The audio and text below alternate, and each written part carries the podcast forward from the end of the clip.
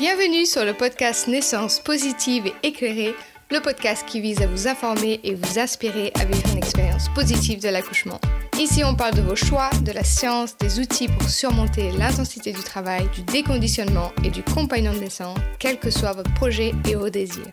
Je suis Laura Louise, votre hôte, ancienne ingénieure docteur en Formule 1. Je lâche tout et me forme à l'hypnobursting à Londres à la fin de ma première grossesse. Une évidence pour moi, je décide de me consacrer à aider les femmes à être informées et préparées pour cette transformation fabuleuse. J'espère qu'en repartant d'ici, vous aurez hâte de vivre cette expérience. L'accouchement impacte le reste de votre vie. Alors, êtes-vous prête à vous sentir forte, sereine, fière, confiante et responsable? Si vous aimez ce podcast, je vous invite à le noter sur votre plateforme d'écoute favorite. Enjoy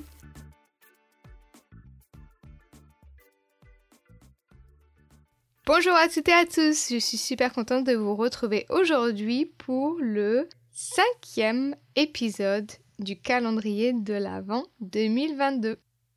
Le sujet du jour est connaître le fonctionnement de son corps. Pour moi, on ne peut pas avoir une expérience positive si on ne connaît pas la physiologie d'un accouchement normal, si on ne connaît pas le fonctionnement de son corps, que ce soit les muscles de l'utérus ou bien les hormones, qui régissent le travail.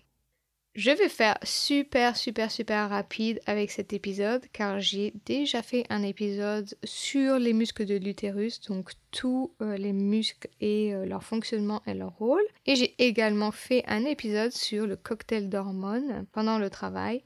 Donc je vous invite à aller écouter ces deux épisodes pour avoir plus de détails. Et ici, je vais vraiment faire un petit résumé euh, pour euh, ce mini épisode du calendrier de l'Avent.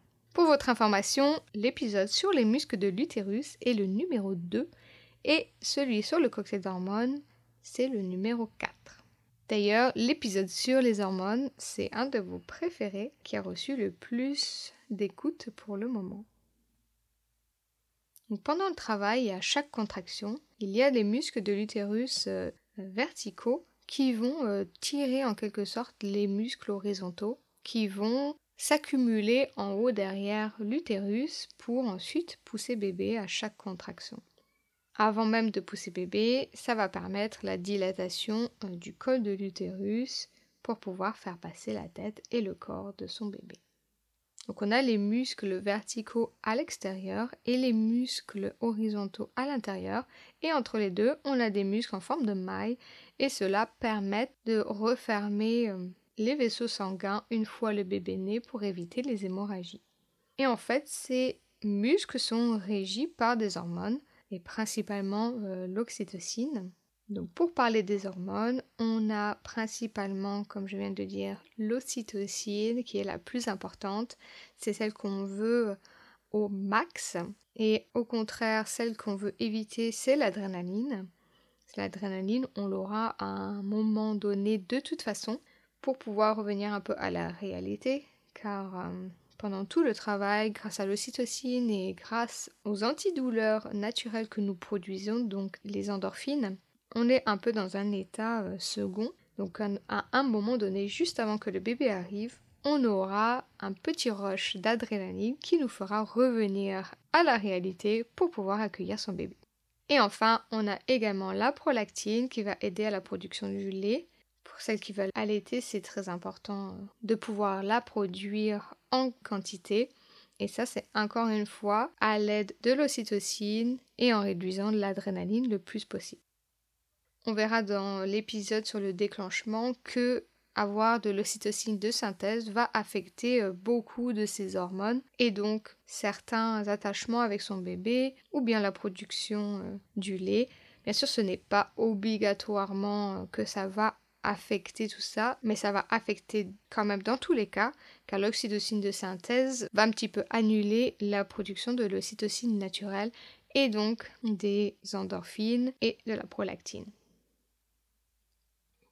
Donc pour être sûr que les muscles de l'utérus fonctionnent correctement, on a besoin d'oxygène, donc on respire à chaque contraction. Et entre les contractions, très important de se reposer pour pouvoir continuer ce marathon. Les muscles ont également besoin d'hydratation, donc on reste hydraté tout le long. Ça, c'est le rôle du compagnon de naissance, de faire en sorte qu'on ait toujours euh, de l'eau à proximité. Et enfin, si vous avez envie, moi je me rappelle que j'avais pas spécialement envie de manger, mais si vous avez envie, voilà, préparez des petits snacks euh, un peu énergisants, que ce soit des fruits, que ce soit des barres, céréales, etc. Pour être sûr que les muscles aient l'énergie suffisante pour fonctionner tout le long du travail. Pour les hormones, on verra dans un autre épisode comment faire le plein de l'oxytocine, comment être sûr d'en produire une très bonne quantité pour pouvoir soutenir encore une fois le travail. Grâce à une bonne production d'oxytocine, on a des contractions qui sont efficaces, ce qui fait ensuite boule de neige avec les autres hormones dont on a besoin, telles que les endorphines et la prolactine. Je vais m'arrêter là car euh, j'ai déjà fait deux épisodes euh, plus en détail sur ces sujets, donc je vous invite à aller les écouter. Là, c'est juste vraiment un tout petit aperçu pour vous rappeler que pour avoir une expérience positive, il faut connaître le fonctionnement de son corps et de savoir au mieux comment le soutenir.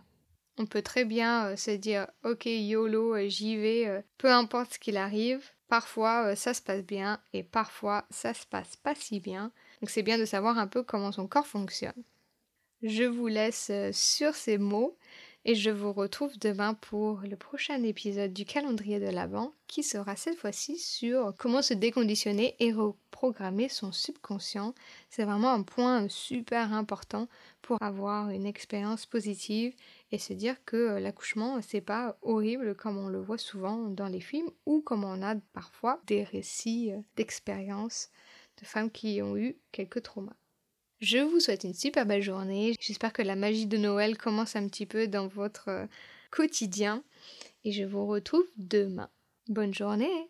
Bye.